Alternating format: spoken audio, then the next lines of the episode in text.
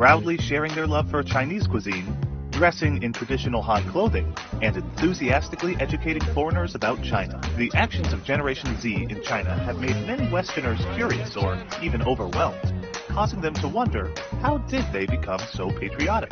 To find the answer, one must understand what Generation Z has experienced while growing up in China. Number 1. China has achieved unprecedented rapid economic development as well as long-term social stability. In 2010, China assumed the position of the second largest economy in the world. A total of 98.99 million of China's rural population have been lifted from poverty, and over 25 million impoverished youth have escaped poverty. The youth now have a high-quality environment for their development, and they continue to strive for a better life. Number two, the youth have also received better and more widespread education.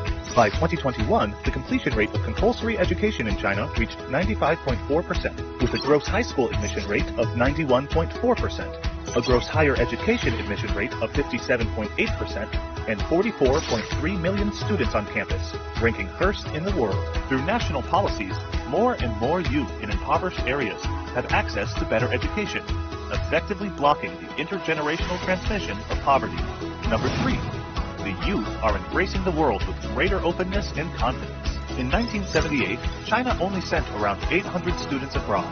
In 2019, more than 700,000 Chinese students went abroad to undertake education courses. The number of Chinese overseas returnees grew from 248 in 1978 to more than 580,000 in 2019. In addition, a large number of Chinese youth go abroad for travel and work, which has enabled them to better understand the world and provided them a platform to receive worldwide recognition. Generation Z has learned much from their travels and can see the world as equal, think critically, and be sensible patriots. Number 4. The century-old history of humiliation experienced by China has also made young people more patriotic. In 1840, Britain made China vulnerable to the world with the Opium War. After that, China was reduced to a buffet for all the imperialist powers. The country's land was divided, treasures plundered, and Yuan Ming Yuan, the garden of all gardens, was burnt to the ground. Unable to put up a meaningful fight, the Qing government was forced into a series of unequal treaties. China's sovereignty was lost, and its politics, economy, and military matters were placed into the hands of others.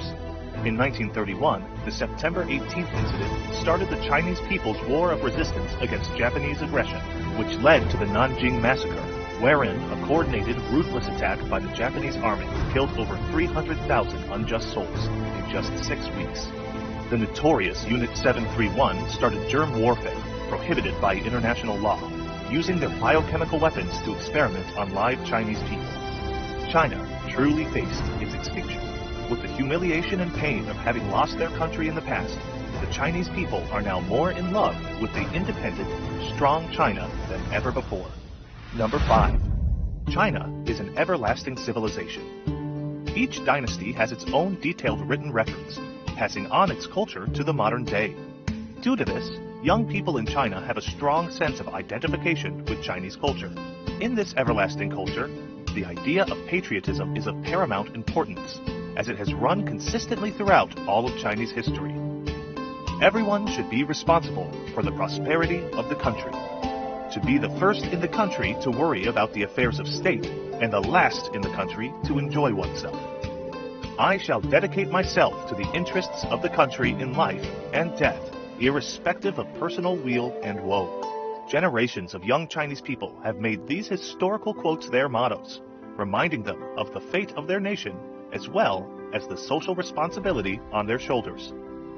Generation Z in China has witnessed the country developing rapidly with each passing day, joining the World Trade Organization, creating manned spaceships from scratch, the Beijing Olympic Games that awed the world, the inauguration of the Hong Kong Zhuhai Macau Bridge, and the completion of China's Tianyan FAST. With all of this information in mind, it is clear to see how Generation Z in China has grown to be passionate, proud, and patriotic about their incredible nation.